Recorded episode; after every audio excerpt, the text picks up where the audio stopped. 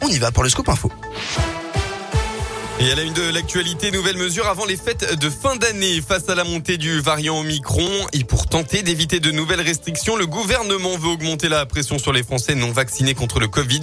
Un projet de loi sera présenté début janvier pour transformer le pass sanitaire en passe vaccinal, annoncé hier soir le Premier ministre Jean Castex après un conseil de défense sanitaire. Et puis pour les plus de 30 ans, aucune raison de bouder le vaccin Moderna. Vous l'avez sans doute remarqué si vous souhaitez faire votre dose de rappel.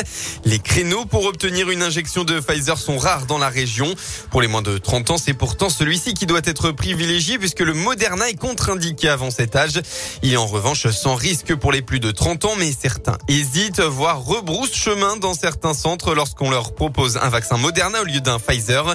Il n'y a cependant aucune crainte à avoir. Les du colonel Jean-Philippe Guignot, responsable d'un vaccinodrome dans la région. C'est deux vaccins ARN messagers, hein, donc c'est exactement le même principe. Et c'est vrai qu'on a eu plutôt des allocations de Pfizer, donc les gens se sont habitués au Pfizer. Et maintenant, le Moderna revient un petit peu sur le devant de la scène. Mais il faut savoir que depuis le début de la campagne de vaccination, on utilise également du Moderna. Donc les gens ont effectivement plutôt eu en tête le vaccin Pfizer, mais à l'entrée, on explique que ce sont exactement les mêmes types de vaccins hein, sur la même conception. Et donc il y en a un qui est éligible en dessous de 30 ans, l'autre au-dessus de 30 ans. C'est la seule différence. Donc on l'explique aux gens. Et du coup, si on a plus de 30 pourquoi se priver du Moderna plutôt que d'attendre potentiellement que Pfizer revienne, alors que les deux sont des vaccins ARN messagers et ont le même effet sur la performance de la vaccination.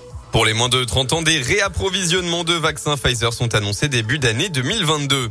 Dans le reste de l'actualité, un grave accident de la circulation hier après-midi à Monistrol-sur-Loire. Une collision entre deux voitures a eu lieu vers 17h au niveau du lieu dit Le Regard. Un jeune homme de 18 ans a perdu le contrôle de son véhicule sur une route glissante et a donc percuté la voiture qui arrivait dans le sens inverse. Lui a été gravement blessé. Une opération désincarcération a eu lieu. L'autre personne, une conductrice d'une quarantaine d'années, a été légèrement blessée. L'accident s'est produit sur la RD 47. On passe au sport en foot. Une nouvelle soirée gâchée. Le match des 32e de finale de Coupe de France entre le Paris FC et l'Olympique lyonnais hier soir a été définitivement interrompu suite à de très violents heurts qui ont opposé des supporters lyonnais et parisiens la mi-temps. Le match n'a finalement pas repris alors que les deux équipes s'apprêtaient à donner le coup d'envoi de la seconde période et que les équipes étaient à égalité un partout.